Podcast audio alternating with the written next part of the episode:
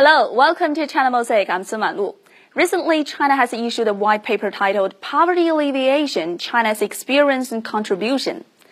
The document reviews the great fight in eliminating extreme poverty in China, home to nearly one-fifth of the world's population.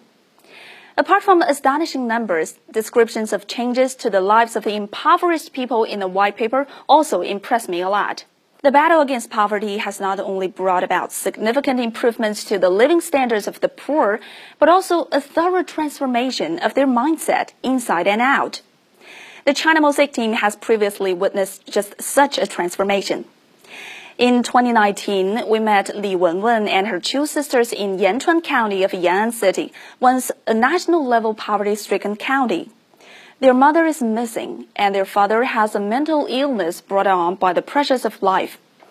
When village officials visited the family several years ago, they saw the three girls raggedly dressed, their eyes full of fear, and the traces of fire still on the walls of their cave house caused by aging circus.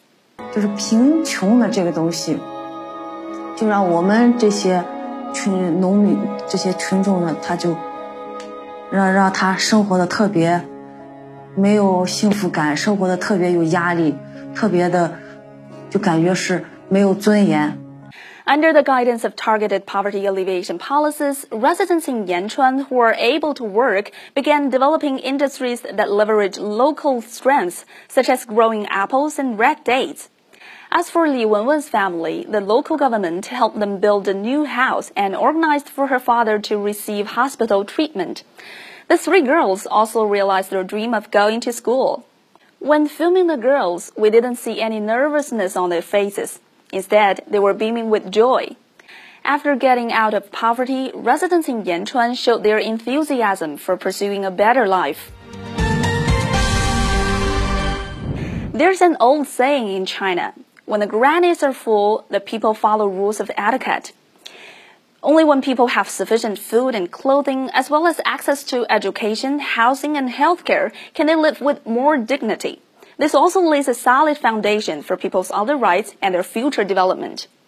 China, with a vast population, had a weak economic foundation and uneven development. In 1978, more than 770 million people in China's rural areas lived below the current poverty line. By the end of 2012, there were still 98.99 million rural residents living in poverty, like Li Wenwen and her family. So China has upholding the rights of subsistence and development as the primary human rights. Based on such concepts of human rights, China has long focused on growing the economy and improving people's lives as its top priorities. Eradicating poverty through targeted policies to reach those truly in need is a typical practice to that end.